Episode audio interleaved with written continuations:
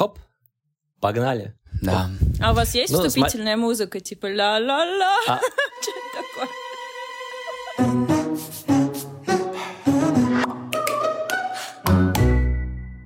Есть. Ну что ж, привет. У нас сегодня наинтереснейший подкаст э, с, со звездой блогинга, э, которая вот поделится с нашими слушателями и с нами, в первую очередь, с Федором, с всеми секретами, лайфхаками и вообще расскажет про этот волшебный путь, чтобы не было у людей вот этого обманчивого представления о том, что это легко. Короче, погнали. А, Настя, пожалуйста, представь себя. Меня зовут Настя Никонова, и я уже больше 10 лет веду свой небольшой блог в запрещенной соцсети. Это мое хобби, которое в какой-то момент плавно переросло в работу, как это часто бывает, но не работу блогером, а в совершенно другую вообще сферу, то есть полноценное коммуникационное агентство. Все это вышло на самом деле случайно. Я сначала просто честно делала красивые классные фотографии, мне это очень нравилось, но на них пришла достаточно большая аудитория, порядка там 40 тысяч человек, и это случилось очень быстро. Настя, а что за контент был? На что пошли подписчики? Ну, как вы понимаете, конечно же, 10 лет назад э, тренды контента в соцсетях были совершенно другие, и тогда было модно снимать э, flat lay. Что такое lay? Это в народе называлось раскладочка. То есть ты красиво на столе, например, раскладываешь какие-то предметы, какие-то чашечки, тарелочки, печеньки, кофе, вот это вот все, и фотографируешь сверху плоско такой кадр. А, Собственно, людям это все очень нравилось, и с таким контентом действительно можно было получить достаточно большое количество подписчиков. А, Это было что-то новое, что-то интересное для людей. И вот э, таким образом существовала в тот момент э, запрещенная социальная сеть. А Далее стало еще интереснее, потому что это все увидели крупные бренды, и решили, что им тоже надо. Им же нужно развивать э, был модный в тот момент новый инструмент продвижения. И они, конечно же, пошли к блогерам. В частности, ко мне приходили бренды и просили меня для них снять подобный контент, который я снимаю для своего блога, то есть вот эти самые раскладочки, но уже с их продуктом. И я, конечно же, с удовольствием включилась в этот процесс, потому что это был классный вариант монетизировать свое увлечение. Все это развивалось, ко мне стало приходить все больше и больше запросов, с которыми я уже сама своими руками не справлялась. Поэтому я начала привлекать других ребят, других блогеров, которые тоже умели снимать что-то подобное, и мы начали предоставлять подобные услуги брендам. То есть это уже на тот момент переросло в такое небольшое агентство. Но продолжалось это все не так долго на самом деле, потому что, конечно же, бренды поняли, что в итоге им проще нанять своего фотографа, обучить его снимать то, что им нужно. Это дешевле, быстрее и в целом удобнее. Но дальше началась эра рекламы в соцсетях, и наше агентство трансформировалось уже в коммуникационное агентство. То есть мы занимались тем, что мы э, создавали некие креативные рамки для брендов э, под их запрос, подбирали релевантных блогеров, которые могли реализовать, собственно, задачу, и создавали различные интересные креативы с блогерами, с инфлюенсерами. И вот таким образом мы вели свою деятельность много-много-много лет. Ну вот расскажи, вот здесь вот такой момент интересный, чтобы понять роль блогера. Вот то, что ты сейчас рассказала, получается, что все-таки блогер, он, потому что многие думают, что это какая-то такая, в плохом смысле слова, креативная очень профессия, где ты делаешь то, что ты хочешь, и вот на твои талантливые фоточки, на талантливые какие-то связи приходят и рекламодатели, и подписчики. А я это сейчас слышу как что это очень такая зависимая от публики профессия, зависимая от э, рекламодателя, и часто тебе диктуют, по сути, или твоя целевая аудитория, или рекламодатель, а что ты будешь постить. То есть такая непростая роль. Ну, скорее, наверное, сейчас это скорее так, чем когда это все начиналось. То есть, действительно, если там несколько лет назад, 5-10, мы говорили о том, что блогер — это креатив, хобби и так далее, то сейчас это полноценная работа, это совершенно совершенно верно. И как и в любой полноценной работе, у тебя есть некие обязательства, у тебя есть некие ограничения, как минимум, начиная с того, что ты должен подчиняться законам страны, на территории которой ты свою деятельность ведешь и получаешь свой доход, и заканчивая тем, что если ты работаешь со своей аудиторией как-то некорректно, то тебя просто нафиг отменят, и все. Ну, то есть, да, есть такой момент в соцсетях, который называется хейтеры. Собственно, это одна из причин, да, почему многие люди держат себя в руках и говорят не все то, что они хотели бы сказать. Ну, да, как будто, может быть, и не надо говорить все, что мы думаем, потому что у меня тоже была какая-то там много лет назад амбиция, что а, вот я, я, я такой вот уникальный, сейчас расскажу что-нибудь в соцсети, и у меня будет сотни тысяч подписчиков, а потом ты взрослеешь и понимаешь, что все-таки ты видишь свою аудиторию, понимаешь ее tone of voice, и выстраиваешь свой tone of voice под то, как общаться с, с, с людьми чтобы как да. минимум не отпугнуть, а максимум не нарваться на хейт, который и правда, пожалуй, неприятная вещь даже для очень стабильно, со стабильной психикой блогера. Да, конечно. А у тебя был хейт? Ты знаешь, нет, Господь миловал как-то. Я не сталкивалась с этим прям в каком-то астрономическом масштабе, но, наверное, я просто недостаточно какой-то супер медийный персонаж, чтобы прям э, на меня тратили столько времени. Но это, конечно, потрясающая история, очень любопытная для нас с вами, для всех с психологическим образованием людей. Это потрясающие люди, это очень интересно. Хейтеры? Это уже да, они очень, они просто прекрасные в плане, как с ними интересно иногда проводить свою, э, свой анализ и диагностику. Но это, это а что, а, а, а что, а что они взрывают, что они могут в тебе вскрыть? Ты знаешь, как, какие-то эмоции, какие, что это? Они, как сказать, во-первых, э, ты всегда отслеживаешь, что тебе говорят и на что ты реагируешь, и такой сразу, ага, вот на это там я среагировал, на это нет. И ты можешь так задуматься, да, почему, собственно, я на это среагировал. Даже если ты сначала думаешь, а это полный бред, но почему-то же ты на это обратил внимание. И тогда ты думаешь, а почему же я обратил на это внимание? Но это да, много про тебя говорит, что тебя затриггерило. Ну и с точки зрения самих э, людей, да, конечно, мы тоже понимаем, кто эти люди, это просто, да, очень интересно. Я же писала диссертацию про нарциссизм, и вот просто это яркий пример, конечно, нарциссической травматики, очень интересный, которая вот нашла свой выход, наверное, в соцсетях, да, сейчас, то есть мне интересно... А что делают вот эти травматы? Что, что, можно здесь так тезисно с точки зрения психологии? Вот а, потому что я думаю, что ведь даже те, кто нас, возможно, слушают, с одной стороны, например, кто-то очень хочет быть блогером, а с другой стороны, если внутри есть какие-то запреты или что-то еще, человек может сидеть и такой, да ну всех этих блогеров, это все фигня. Ну, условно говоря, да? То есть это же такая две стороны одной медали. Как ты думаешь, что такое проигрывается в хейтерах? Зачем они э, в эту роль входят и вместо того, чтобы что-то созидать, пытаются разрушить? Откуда вот эти разрушительные импульсы, направленные на других? Как ты думаешь, для чего? Мне сейчас сильно в психологию уходить или нет? Уходи, ну... как, как тебе нравится. Ты подкована Слушай, в этом, ну, поэтому можешь уйти. Я думаю, что разыгрывается самая банальная нарциссическая зависть. Единственный способ э, борьбы с которой это разрушать, да, объект твоей зависти. И обесценивать. Причем Конечно, ну это в том числе, да, про разрушение. Причем, знаете, самое интересное в чем? В том, что э, как мы с вами, да, часто рассуждаем, ну завидуют богатым, красивым, там вот это вот все.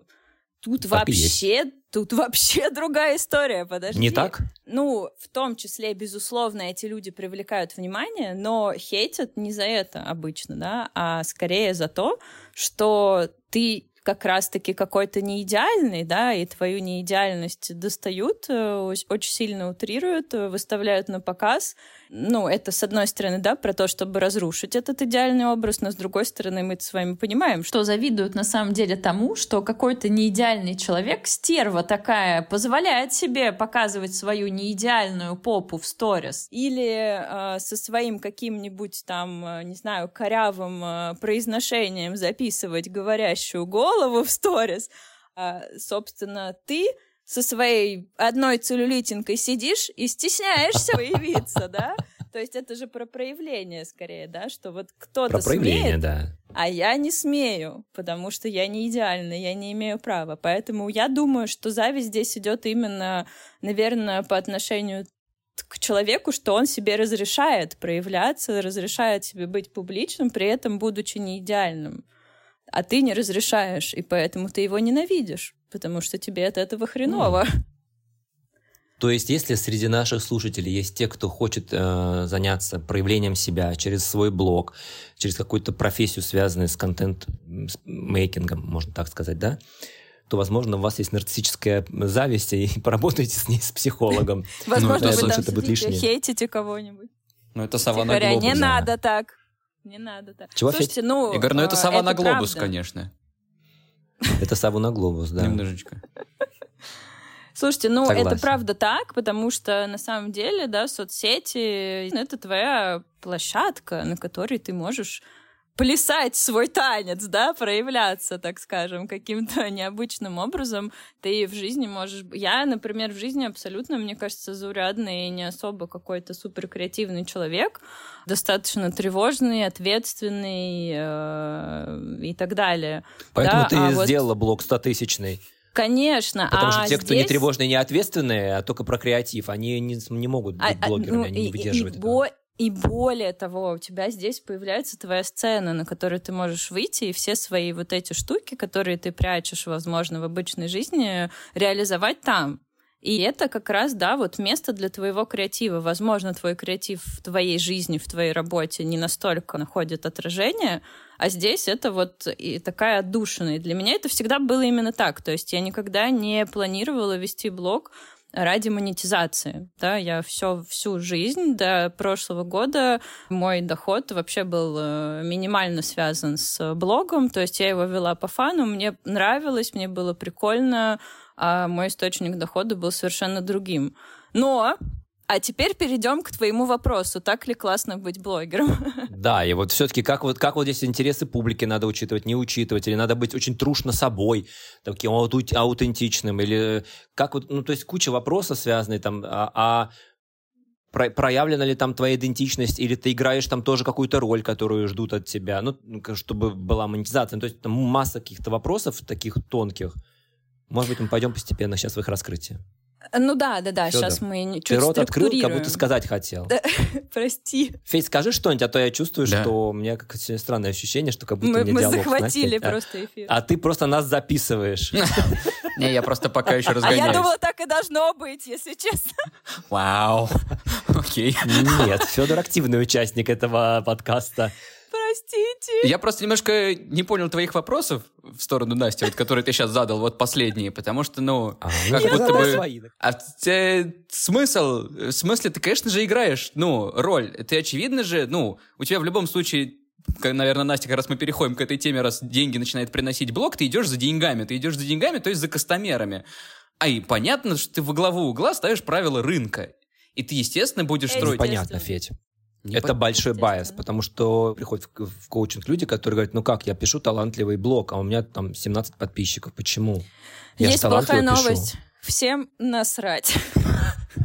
Ну вот, да. это не все понимают, решают, Федь, правда, не все понимают. Алгоритмы, ну, решают алгоритмы. Да, решают алгоритмы, да, и каздевы. Да, нет, это просто ну, потому, что я немножко вопрос. нахожусь на, той, на, на такой э, позиции, что мы с тобой разгоняем там много про бизнес, у нас тоже какие-то там гости свои с тобой mm-hmm. вдвоем разгоны и так далее. Мы так или иначе всегда приходим к какое-то, ну, пересечению бизнеса и психологии. А здесь, типа, идешь за бабками, как надо идти за бабками, как правильно за ними идти. Ну, вот классно и интересно. Ну и психология там есть. А да, а но чтобы в основном, мне кажется, ты, чтобы ты себя не себе немножко на горло, то есть как ты не потеряешь себя тогда, идя за этими бабками? Вот условно, это же ну, тоже Вот это и есть задача. Вот основная большая. задача, как мне кажется, это как раз не потерять себя в первую да. очередь. Потому что, окей, там какие-то минимальные знания или там по наитию можно, чтобы подыграть под правильный рынок и начать ехать в эту сторону, начать зарабатывать. Но вот чтобы не заиграться в это и остаться на, в нормальной кукухе. Ну, давай. Вот это давай. классный вопрос. Смотрите, я сейчас чуть тоже перейду, все-таки расскажу э, ситуацию, ситуацию, которая со мной случилась, и дальше поделюсь тем, что я об этом думаю.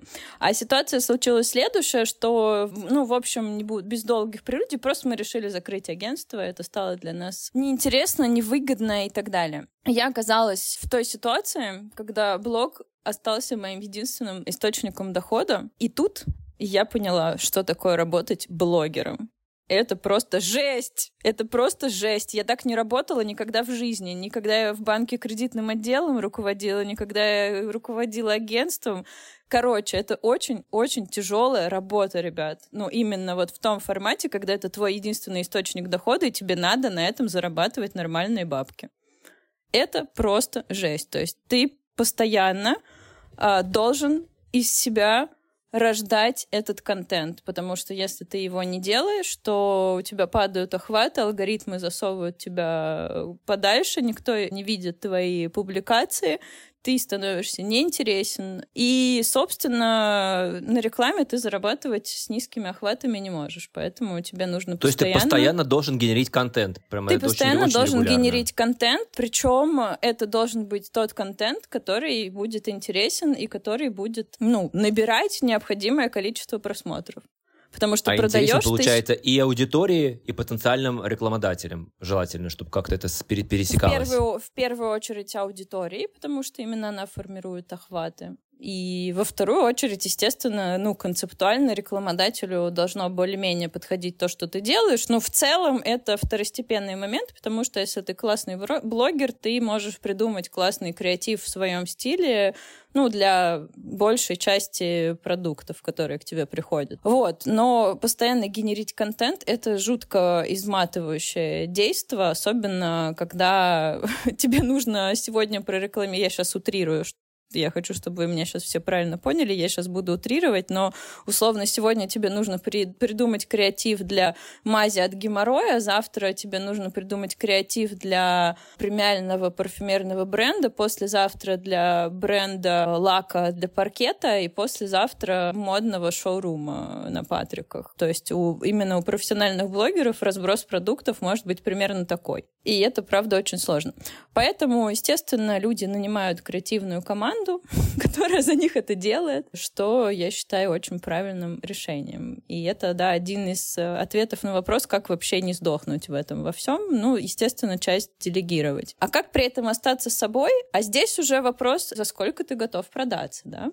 Потому что если я не хочу брать мазь от геморроя на рекламу, то я могу ее не брать и не заработать миллион рублей условный, которые они мне готовы заплатить. А если я хочу заработать миллион рублей, которые они мне готовы заплатить, и не знаю, как его заработать по-другому, я буду брать мать от геморроя на рекламу и придумывать для него креатив. Я в своем блоге всегда придерживалась и продолжаю придерживаться идеи о том, что я рекламирую только действительно качественные, хорошие продукты, которые мне искренне нравятся, которыми я с удовольствием сама пользуюсь и могу пойти купить их за свои свои деньги.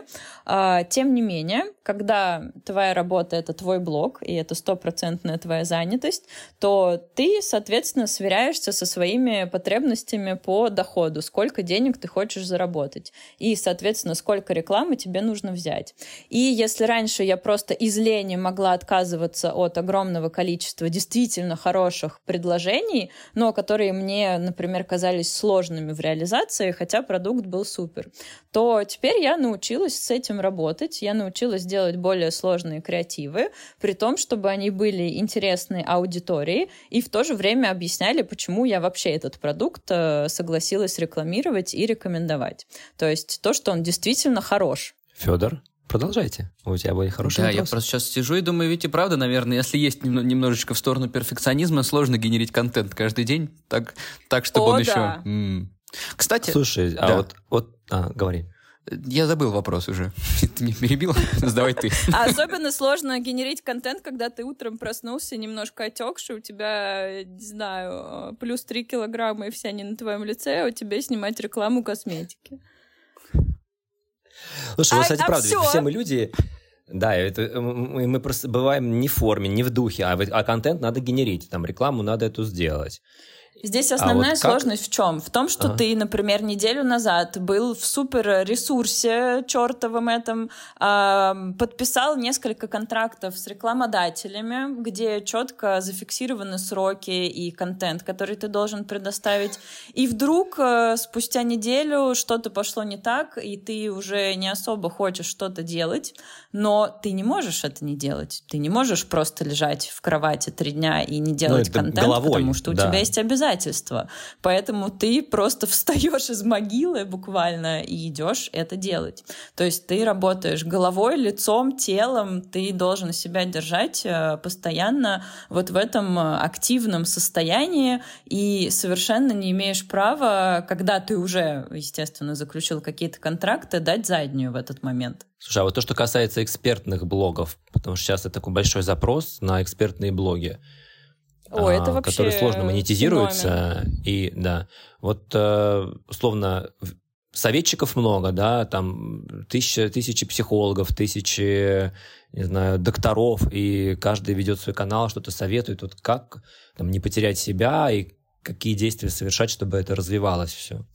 Смотри, Здесь э, в целом принцип работы с соцсетями, он для всех един, для экспертов и не для экспертов. Продается массовость, да, то есть ты условно делаешь массовый продукт, массовый какой-то понятный контент, и тогда ты массово можешь на этом зарабатывать хорошие деньги. Это, собственно, да, история, на которой сейчас строится этот весь инфобизнес, и сейчас интересно то, что самые популярные и самые востребованные продукты в экспертной сфере — это когда одни эксперты обучают других экспертов, как же им продать свою экспертность.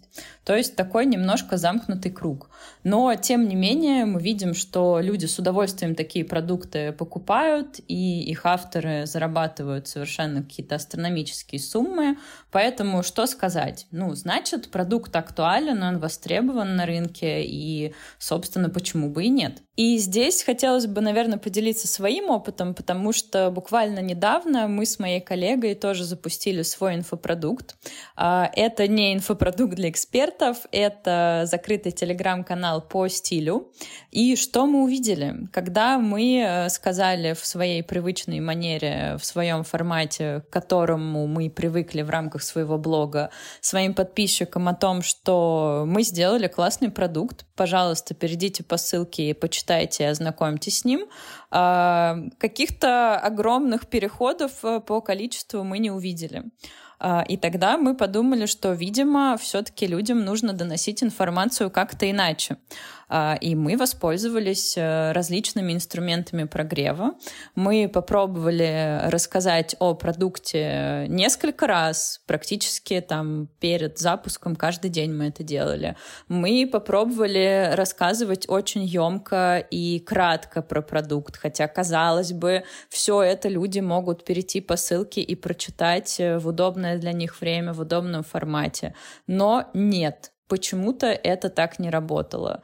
То есть сработало только то, что действительно считается прогревом.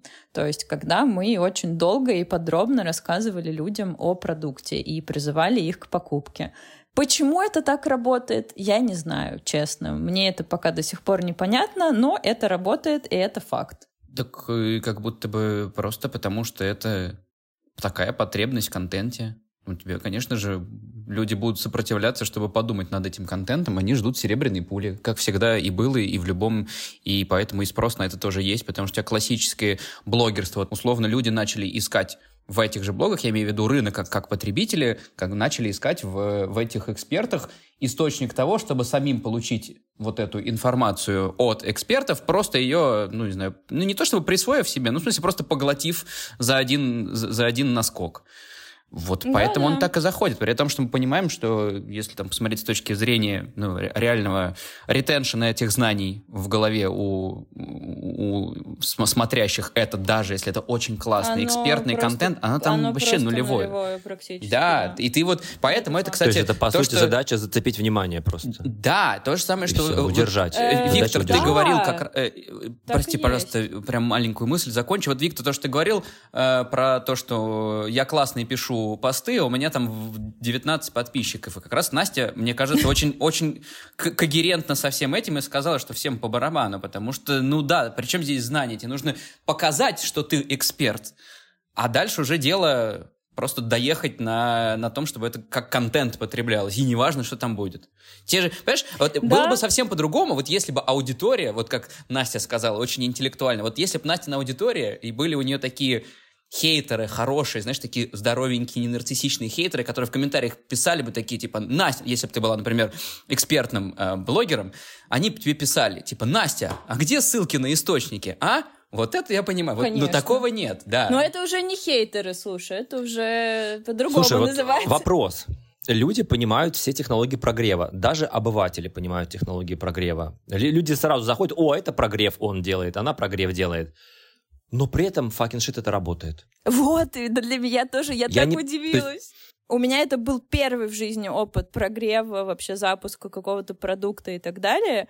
Я просто охренела от того, насколько это, блин, сложно, насколько это энергозатратно, и кажется, что ты вроде бы какую-то просто сделал очень простую, понятную работу, но она у тебя, типа, заняла 10 часов, чтобы записать 6 сторис, где ты рассказываешь что-то людям.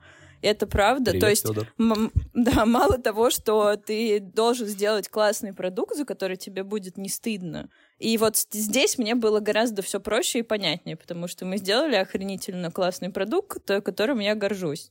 Но как ты его продашь и как ты скажешь, что он охрененный? Ну, только вот так. Потому что люди реагируют только вот так. Ну так хорошо, и ладно. Этот продукт, а что нет-то? Стал, стал, говорить. Ну, вот я, теперь мне уже пришло это понимание. Раньше я думала, что это все инфо-цыганство, это полная вообще шляпа, и я вообще никогда в жизни этим заниматься не буду. Сейчас я начала искренне уважать этих людей, особенно тех, которые реально делают хорошие продукты. Они продают тебе воздух, когда ты прослушал трехмесячный курс, такой, боже, это гениально, а потом ты просто в последний день, когда это все закончилось, ты такой, а что я, собственно, отсюда узнал вообще? Вот где, моя, где мои знания, где моя польза, и что мне теперь с этим делать? Вот, э, такое я не уважаю. А какие-то классные вещи, да, почему нет? Я, наверное, так скажу. Э, я для, для себя только понял, что это огромный труд, который я уважаю. Я теперь... То есть не это факт, что правда. я куплю продукт, если я вижу прогрев, там, да, условно, но я с уважением отнесусь к тому, кто запустил эту схему. Потому что раньше да. я не понимал, мне казалось, это булшит. Сейчас я такой, типа, о, это тяжелая работа. Слушайте, а это почему это так, работа. почему это стало ну, настолько популярно и широко? Я имею в виду, сейчас просто поймал себя на мысли, что по большому счету это просто немножечко там видоизмененная воронка продаж B2C в целом, да, по идее. Да. В принципе, sales-движки, sales и маркетинг, вот тебя от мала до велика существует уже там, ну, лет 20, если мы сейчас говорим, со всеми там переводными да. изданиями и всеми трендами, ну, там, словно там с начала нулевых. Почему вот именно вот тема прогрева, тра-та-та, оно вот так вот муссируется в широкой публике? Почему это стало, почему это доступно? Почему это Почему это заходит? Почему это популярно? Вот мне интересно. То есть мы с вами же так бы не говорили о, о, о другой воронке. Слушай, я, знаешь, знаешь, как у меня мысли здесь? А, я вот думаю, в каждый, в каждый период развития там, экономики придумываются новые инструменты для продаж. Они в 20 веке, в 19 веке были, когда камевоежоры ходили, еще тоже были свои методы продаж. Сейчас Примерно такой продаж. же прогрев. Примерно такой же прогрев. Ты берешь товар и начинаешь рассказывать, какой он уникальный. Заглядывая вперед, э, есть какой-то способ дифференцировать свой, свой, свою воронку продаж? Или надо только бороться вот этим объемом контента, качеством контента? То есть как конкурировать? Вот мой вопрос. Как конкурировать, когда все изучили методику и с появлением соцсетей просто там сотни тысяч человек теперь стали заниматься блогерством и прогревами. Вот, а как дифференцироваться и выйти в топ? Это просто большие бюджеты нужны или что? Значит, э, что я по этому поводу думаю? Я думаю, что в итоге все, ну, я, по крайней мере, в святой уверенности э, и верю в то, что все-таки качество продукта решает. Это факт, да? То есть ты можешь прогреть, ты можешь даже до хрена продать, да? Вот у нас продукт, подписка стоит на месяц полторы тысячи рублей да, ну, это не какая-то суперсерьезная сумма. Окей, люди, допустим, там, повелись на э, какие-то свои триггеры, поверили, просто ты им симпатичен. То есть не факт, что люди, которые, например, сейчас у нас купили продукт, они на прогрев пришли. Может быть, они просто симпатизируют тебе как личности, они потерпели твой прогрев и такие, ну ладно, понятно все, но мы купим, потому что мы доверяем. И это тоже очень круто, да, то есть, что у тебя есть некий имидж э, среди твоих подписчиков, среди твоей аудитории, человека, который не будет продавать фигню. И если продукт окажется фигней, они просто в следующем месяце не купят у меня подписку за полторы тысячи рублей.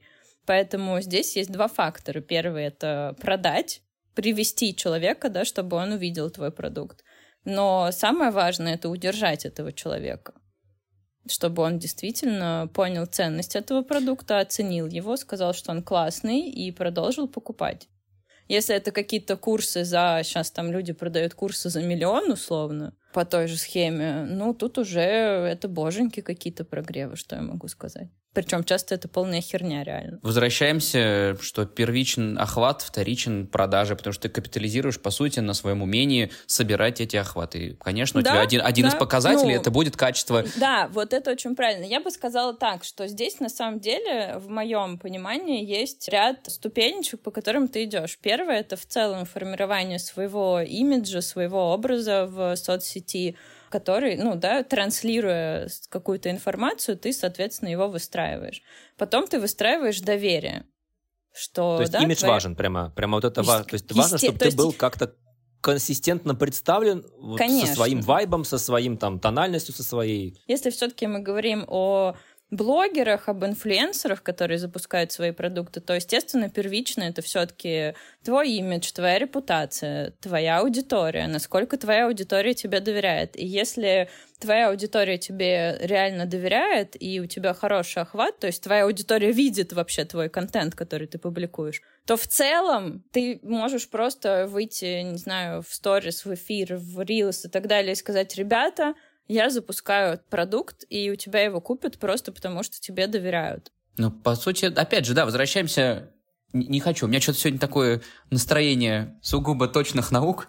Возвращаемся к воронке, к статистике. Ты просто на каком-то этапе этой воронки себе ставишь бонусом там плюс 15 конверсий на этом этапе. Это вот как раз те ребята. Да? И такой едешь, в принципе, охват у тебя есть выше, выше нормы, пересчитал проценты, получил выхлоп. Зависит от твоей алчности, по факту. Да, да, и по То факту, есть, вот, да, вот, как раз здесь на как раз твоя... о, обратной стороне вот эта близость к твоему, к твоей самости, насколько далеко ты можешь уйти, чтобы, чтобы себе накопить больше этих да? процентиков. Да, и это как бы и про продажи, и про контент, да, возвращаясь вот к тому, с чего мы начали, как не потерять себя, остаться аутентичным как я и сказала, да, смотря сколько ты стоишь и за сколько ты готов продаться. То есть, если ты понимаешь, что, например, без прогрева, а просто на лояльной аудитории, сказав им два раза, там, что, ребят, вот есть продукт, ты заработаешь там X рублей, да, а если ты еще будешь прогревать, ты заработаешь 10X рублей. Слушайте-ка, Получается, что ты, когда начинаешь раскруть, допустим, ты там относительно алчный человек, ну, давайте посмотрим на, на выборку во времени. Ты становишься более алчным, уходишь от себя в угоду чему-то, продаешься и так далее. А получается, если я правильно понял, может быть такая гипотеза, что хейтеры-то отсюда и берутся, потому что они смотрят на эту выборку и перестают видеть реального человека. Потому что я просто поймался на мысли, что, по сути, заходит нереальный профиль. Ну, потому что ты, если ты ты, ты не заходишь как реально. Реальный аватар человек не заходит. Заходит, заходит какой-то Конечно. аватар, основанный на человеке. А может быть и хейтеры Конечно. оттуда же берутся? Что просто народ, окей, допустим, они нарциссически травмированы, отчасти здесь точно, по фактам, да, но еще на какой-то процент, а может быть и на большой, может вот давайте обсудим, мне только пришла мысль, что эти люди видят в том, что это перестает быть реальным человеком, и все при, при, подъезжает там, более к идеальной картинке. Что если человек смотрит, и у тебя со временем твой блогер, условно любимый, становится все идеальнее и идеальнее. Идеальнее, идеально, все больше похоже. Блин, два года назад был абсолютно реальный человек. Нормально, блин, вилки сверху снимал, все нормально было. Че, подложил красивую картинку, нормально ехал. А тут пошли какие-то... Знаешь, что я думаю, там проблема? Я думаю, что э, поскольку нарциссическая проблема, она такая про э, отзеркаливание больше, и когда ты в этом зеркале своего э, друж, друга по Инстаграму начинаешь, ну, друга условного, да, там, блогера, э, с каждым годом этот блогер как бы все больше отрывается от реальности, у него там рекламные интеграции с какими-то брендами, он или она все краше и умнее, посты все четче, рилсы консистентно, а ты сидишь по-прежнему с пачкой чипсов на диване, и все, разрыв шаблона, и ты начинаешь через несколько лет ненавидеть этого блогера, потому да. что это твое зеркало, а в реальности ты подходишь, а у тебя в руке хот-дог с сосиской и кока-кола в другой руке. А возвращаясь к тому, Ты же тоже жирная была когда-то, почему да, ты, ты же тоже была с прыщами, да. ты же была жирная, и мне так нравилось смотреть, как ты тоже ни хера не делаешь. А тут ты посмела со своей жирной жопой, значит, стать нормальной, Выйти. зарабатывать бабки, что-то делать, еще развиваться, улучшаться, лучше вы... Ах ты тварь! И да, да, это вот примерно то, о чем я и говорила, да, что да, именно это и провоцирует, я думаю, что люди остались там же, например, их там... А их кумир оторвался кумир, в да, потому что, ну, реально есть блогеры, которые просто, у них есть фанаты прям. И именно эти фанаты становятся их хейтерами. То есть я, а, а поскольку, видимо, настолько вот это внутри слабая, иденти... я идентичность слабая, да, то встать и что-то пойти делать, чтобы твой кумир стал таким твоим лидером, за которым ты можешь тянуться, невозможно. Невозможно. И мне кажется, даже еще ты тогда больше трав травмируешься от того, что, блин, а как, как, как, а не как, как будто. И всем я тем, кто идеальный. так мучается, да, мы рекомендуем идти в э, терапевтическую работу, все это прорабатывать, не тратить время на хейт, а становиться самим лучше и крепче, и, может быть, ну, запустить ну, свой правда. продукт классный. Это правда, потому, потому что, что я сейчас я не могу... стебусь, я искренне, да. Я согласна, я просто могу на своем примере сказать, что если несколько лет назад меня это все жутко бесило, вся эта история, да, я думала, опять что-то кто-то впаривает, опять там про свои, значит, успешные успехи рассказывают, то проработав этот момент с психологом, я сижу сейчас и думаю, а, собственно, это же крутые ребята. Я могу быть не согласна с каким-то продуктом, который они продают, или там со способами, как они это делают. Но они, блин, это делают, они развиваются, они зарабатывают миллиарды, они как бы, да, научились каким-то образом свою жизнь менять в ту сторону, в которой они хотят ее менять. И в том числе, да, они это делают благодаря тому, что они, ну, перебороли, возможно, свое вот это вот отношение к продажам, к тому, чтобы быть публичным, к тому, чтобы не бояться кому-то что-то продавать, кому-то что-то говорить, как-то вообще Это один из самых больших страхов. Конечно. Один из самых больших страхов продавать, продавать если себя. Я, я как бы никогда никого, конечно, я никогда никого не хейтила, но я могу честно сказать, что меня это жутко бесило и триггерило. И я теперь понимаю, почему. Потому что я сидела на одном месте. И я не, ну, как бы мне как будто бы в глубине души очень хотелось быть как они, но я просто психологически была не готова вообще этим заниматься. Я себе это запрещала, и поэтому меня это бесило. Поэтому, да, из этой зависти можно пойти двумя дорожками. Можно скатиться в хейт и вот в это разрушение, в том числе себя, да, через разрушение какого-то образа другого человека. А можно получить от этого импульс вообще как-то двигаться и что-то делать. Поэтому как бы что бы кто ни говорил, да, возможно, это провоцирует много негатива, но оно того стоит, потому что другая половина будет как раз-таки видеть в тебе лидера и стремиться как-то тоже что-то менять в своей жизни. То есть, получается, и для блогера круто. очень важно быть настолько с хорошим психическим аппаратом, чтобы уметь легонечко контролируемо расщепляться и возвращаться вверх. Потому что, по сути, ты так проживаешь там полторы жизни, условно, одна из которых еще и требует от тебя креативной составляющей. И тебе надо прыгать всегда вот это вверх-вниз, от здоровой части к немножечко нездоровой, при этом, чтобы уметь возвращаться. И ты на этом ресурсе, да. собственно, и работаешь, и в конечном итоге им и зарабатываешь. Да. А почему этим. расщепляться? А почему расщепляться? Не понял. Почему прыгать от здоровой к нездоровой? То есть, типа, что э, э, а работать со своим аватаром в соцсетях это нездоровая часть? Я что-то не понял тезис. Я думаю, да. Я думаю, что это отчасти нездоровая часть. Если мы говорим просто ну, я думаю, на бытовом это очень уровне. нарциссическая штука. Да, такое. именно тебе просто надо уметь выходить из этого обратно в здоровую часть своими силами или там с помощью терапии в том числе. Почему нет? Давай-ка про... поясни, я, как для я... первоклашек. Что-то не понял. Я, может, Настя сейчас пояснит. Ну, смотри... Я что-то вообще сижу пока рефлексирую. Не, я скажу, как я это вижу, а Федя пусть скажет, как он. Я не буду перебивать. Говори. Как ты это видишь? А, я говорю? Хорошо. Ну, как это со мной работает, да? Как я и говорила, что как раз-таки вот эта твоя, ну, в моем случае нарциссическая, я думаю, что во всех случаях блогерства это исключительно нарциссическая история, да, которая заставляет тебя выходить на эту сцену и что-то там делать, что-то транслировать, она как раз-таки через это, наверное, становится чуть менее нездоровой. Она как раз выздоравливает, потому что она получает место уместное, да, уместное направление этой своей энергии, достаточно причем безопасное, несмотря на этот хейт и так далее, все равно это мы делаем это все онлайн. Это же да, аватар гораздо... все равно. Это же да, аватар, это аватар, конечно, да, это не то, что ты выходишь на миллион человек, на, собираешь олимпийский и начинаешь свои посты пересказывать и фоточки показывать, а все-таки, ну, это более безопасная штука. Я думаю, что это как раз-таки в том числе путь к тому, чтобы эту часть немножко свою ублажить, усмирить и дать ей то, что она хочет. Федор, твоя мысль. Нет, ты сравниваешь, ты сравниваешь аргумент, я понял. Ты прокомментируешь как-то. Я пытаюсь понять. Я, я просто слушаю, да, я Настю слушаю. А твоя мысль в чем? Потому что когда ты сказал про расщепление и про нездоровое, я так немножко, э, примерив на себя то, что я тоже активно веду блог э, в соцсетях, то, что мы с тобой делаем проект консалтинговый Бион, и тоже для него делаем определенный контент, э, я такой думаю, а это что, значит, я где-то расщепляюсь? Но я, наоборот, себя чувствую, чувствовать начал более целостно после того, как я свою энергию реализовал в эти проекты. Я, наоборот, себя чувствую крепче и спокойней. А, Не, ну, проект все-таки другое. Я думаю, что да, мы вернемся. Я сейчас только говорил вот именно про историю, про там, развитие блогинговой истории именно такого аватара.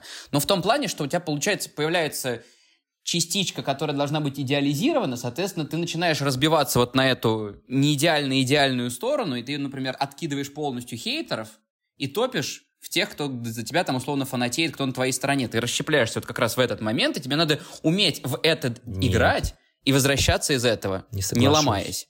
Не соглашусь, не соглашусь вообще. Вот здесь не соглашусь с этим тезисом. А, наоборот, мне кажется, через здоровое, крепкое self я ты спокойно транслируешь себя. Я спокойно транслирую себя в соцсетях, потому что это некая публичность, это дает мне реализацию моего нарциссизма. Да, но мне мы, кажется, мы же начали... А мы начали с того, что здоровая и сильная селф не продается. Потому что продается аватар, а не целостная картинка. Ну, то есть ты хочешь, услышал, тогда следующий тезис. То есть ты хочешь сказать, что я еще не на том о, уровне продажи самого себя, чтобы говорить про расщепление? Тут Настя Я соглашусь. Я соглашусь здесь, да, то да. есть здесь есть определенный... Да. Это... А сейчас мы с вами возвращаемся вот к этой алчности, да, о которой мы Давай, с вами да, говорили. согласен. То есть вот это интересный веро... момент, кстати, да. Да, то есть вполне вероятно, что в какой-то момент ты захочешь, ну, например, больше денег, больше славы, больше чего-то, да, и тогда действительно возможно, тебе нужно будет отщепить свою какую-то часть, которая пойдет, запишет гребаный прогрев, который ты не особо хочешь записывать mm. на вот самом почему деле. я Федора не понял с самого начала. Я тебя сейчас, вот сейчас я понимаю, вот, о чем ты да. да. Или тебе нужно да. снять какую-то рекламную интеграцию, которую ты там не Которую хочешь не хочу. снимать, но ты очень хочешь миллион рублей условный заработать, ты хочешь, не знаю, купить себе сумку или ты хочешь купить себе путевку на Мальдивы. И ты готов пожертвовать своей вот этой вот э, гордостью, нарциссичной вот этой своей частью. И так и быть, записать эту рекламную интеграцию или сделать этот прогрев, чтобы там заработать больше денег.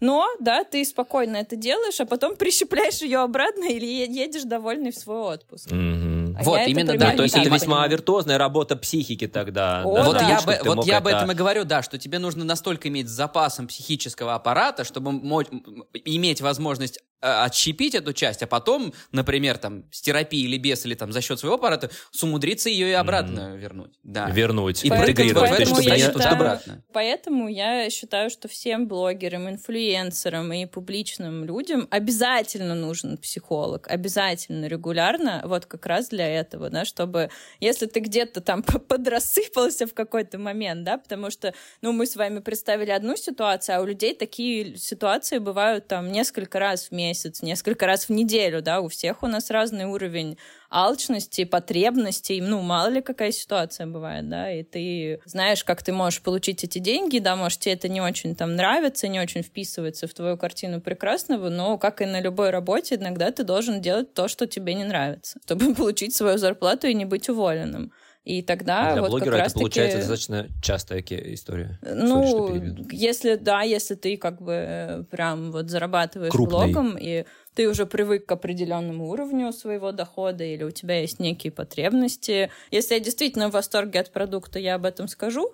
Если я к нему отношусь нейтрально, то я не буду никогда обманывать и говорить, что это, блин, лучший продукт в моей жизни просто. Но ты все еще можешь сохранять свою честность с аудиторией, ты можешь сохранять, ну, как бы то поле, в котором ты работаешь, и делать это очень красиво, интеллектуально и никого не обманывать. Я, я считаю, я, кстати, что это тоже про это реально. Думаю. Это вполне реально. Никого не обманывать и оставаться честным, оставаться... Ну и зарабатывать при этом столько, сколько тебе нужно на реализацию да? своих ну, целей Ну, может быть, может быть, ты не станешь Блиновской, конечно, и так далее. Слава богу, да. И слава богу. Но вопрос, да, а оно надо. То есть здесь, опять же, мы возвращаемся... молодец. Да, ну, и ты знаешь, пожалуй. я покупала ее продукт ради интереса когда-то, несколько лет У назад. У меня многие честно, друзья покупали ее продукты. Да. Честно, я не могу сказать, что это какой-то очень плохой продукт за свои там 3 или 4 тысячи рублей по сравнению с тем, что я еще покупала ради интереса за гораздо большие деньги. Вот, поэтому просто я думаю, что здесь сохранить себя, возвращаясь к этому вопросу, можно именно таким образом. Четко про проставить свои какие-то границы и свое понимание, что я точно не буду делать, что я могу сделать при каких-то обстоятельствах и как я это могу сделать. А, и все, и все будет хорошо.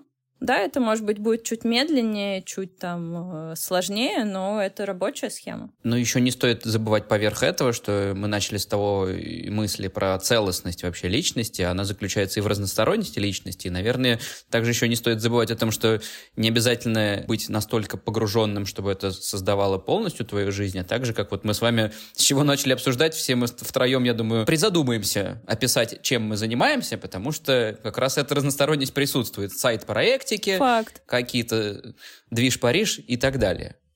Это тоже это же поддерживает ну, это, я, движ я, Париж особо я интересно. Согласна. Я согласна. Ну, то есть я, честно, побывав в этой шкуре пару месяцев, я могу сказать, что я бы точно не хотела быть блогером на стопроцентной занятости. Я бы все-таки хотела, чтобы это так и оставалось моей сценой, моей площадкой для поддержки моего нарциссического эго, для того, чтобы что-то транслировать, то, что я, например, в своей работе, в своей жизни не могу там показать так, как я бы хотела но все-таки моя другая работа должна быть какой-то другой. Ну, то есть, по сути, это цена, которую ты платишь тем, что у тебя, получается, себестоимость занятости и прибыли от этого дела снижается, но тебе комфортно достаточно, что ты говоришь, да, зато да. я здесь закрываю свои нарциссические потребности. Да, зато не в холостую, в плюс, отлично, и себя отбивает, и да, еще там час то есть работы. Это бонус. Да, я все же думаю, что самая здоровая история и самая комфортная, особенно для начала э, входа в сферу блогинга, это когда твой блог занимает все же не сто процентов твоей жизни, а э, остается ее очень интересной э, частью, увлекательной, но тем не менее у тебя есть э, какие-то еще другие занятия и какой-то другой источник дохода, потому что именно это позволяет тебе чувствовать ту самую свободу свободу. Это позволяет тебе выбирать, э, например, какой продукт ты хочешь взять на рекламу, какой не хочешь, а, что ты будешь показывать из Расскажи своей жизни нам. в своем блоге, что не будешь. И я думаю, что это очень важно как раз для сохранения целостности и здоровья личности. Расскажи нам, как ты конвертировала сейчас свою э, профессию в новый продукт, и а... это легче, чем блогерство, это интереснее, или это еще сложнее? Что это? Это новый вызов, или это дауншифтинг, это пенсия? Что это? Расскажи. Пенсия, как хотелось бы, чтобы это была пенсия, но нет. Сначала расскажу про сам продукт.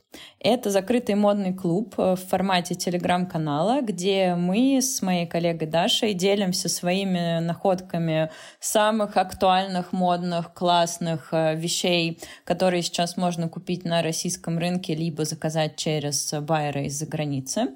А, на самом деле, несмотря на уход э, множества иностранных брендов из России, ассортимент все еще очень большой, и в нем действительно сложно ориентироваться. И мы на себя берем работу по отбору самых достойных, самых действительно интересных вещей из актуального ассортимента. Мы показываем их нашим участницам, рассказываем о том, как их носить, с чем их сочетать, кому они подойдут, кому не подойдут. А, даем какие-то рекомендации по стилизации. Все очень подробно объясняем И это решает действительно проблему многих девушек нечего надеть потому что вы не представляете, насколько эта проблема актуальна. А даже девушки с огромными гардеробами часто не могут э, собрать классный образ, несмотря на огромное количество вещей. И как раз-таки с помощью нашего канала они учатся понимать, какие вещи им нужны, какие не нужны, что стоит купить, что не стоит, что в их гардеробе будет работать, а что не будет. И мне кажется, это очень здорово, потому что в свое время, когда я сама искала искала свой стиль и училась понимать вообще, что мне надевать, что мне покупать, а, мне бы такой канал очень помог, потому что я бы не потратила огромное количество и денег, денег, которые я потратила на совершенно ненужные мне вещи и не страдала бы от той же самой проблемы нечего надеть. И отвечая на вопрос э, про работу над продуктом, да, это невероятно интересно для меня, это меня увлекает, и это для меня просто как э, своеобразный формат медитации, я бы даже сказала, потому что я правда обожаю мир моды, я обожаю выискивать всякие классные, а, необычные вещи. А, мне очень нравится делиться этими всеми находками и делиться информацией, которую я наработала за много лет, которые я посвятила, собственно, шопингу и изучению мира моды. И, безусловно, очень важно и очень приятно, что это находит отклик у людей. То есть э, люди готовы платить деньги за то, чтобы получить доступ к этой информации. И это в том числе про почесать свой нарциссизм. А еще, безусловно, очень приятно получать позитивную обратную связь. Мы сейчас ее получаем очень много, и это лучшая мотивация вообще развиваться, делать больше и лучше. Поэтому тут тоже появилась такая, помимо блога, еще одна небольшая сцена, где можно тоже реализовываться вот таким образом. Класс. Класс. Нарциссизм тешит? Конечно, безусловно, сто процентов тешит. И так как мы только запустились, пока что мы можем лишь э, надеяться и верить э, в то, что э, продукт действительно найдет отклик у аудитории, и у нас появится больше пользователей, а в мире появится больше девушек, которые выглядят супер стильно, при этом не потратив на это массу времени и денег. Будем в это верить. Ну что, давайте завершать потихоньку. У нас время наше завершается чтобы наш подкаст был емким и, и коротким, а Федор поможет его таким сделать уже теперь. Придется половину вырезать. Ну ничего. Не половину. Думаю, да. Ну, Настя, последний какой-то давай совет тогда дай людям, может, психоаналитический, может быть, блогерский, не знаю, какой тебе хочется пожелать. Тем, кто вот сейчас э, идет в блогинг или пытается там что-то делать, дай, может быть, какие-то, какой-то, что делать Советы. людям? Господи, это очень сложно дать какие-то советы. Сразу запас проколоть магния, там, железо, вот все, что может упасть, оно упадет, ребят. Короче, если серьезно, то совет очень простой. А, начать что-то делать так, как вы это видите и посмотреть, что из этого получится. А не пытаться сразу прослушать 500 э, курсов о том, как правильно вести блог, а, потому что ничего хорошего из этого не выйдет. А, определитесь все-таки, кто вы есть, э, что вы хотите донести до своей аудитории, а в каком формате это делать, понимание обязательно придет чуть позже. Просто дайте себе время на то, чтобы вообще познакомиться с этим миром и понять, оно вообще вам подходит или нет. Спасибо. И тебя с твоим запуском нового проекта. Спасибо большое. Будем верить, что все получится. Все получится. Потому что ты делаешь, а не рефлексируешь. Супер. Факт. Делаем, а, а не это рефлексируем, залог успеха. ребят. Делаем достаточно Только хорошо. так. Но без Даже перегибов. Мы про баланс. Надо рефлексировать, настроения. но не сильно. Но все равно рефлексируйте. Но не слишком. Не только. Надо не только рефлексировать, а еще что-то делать. Пам-пам. Вот. Всем пока. Класс. Настя, спасибо. Федя, Да, спасибо. контентом Обнимаю, друзья.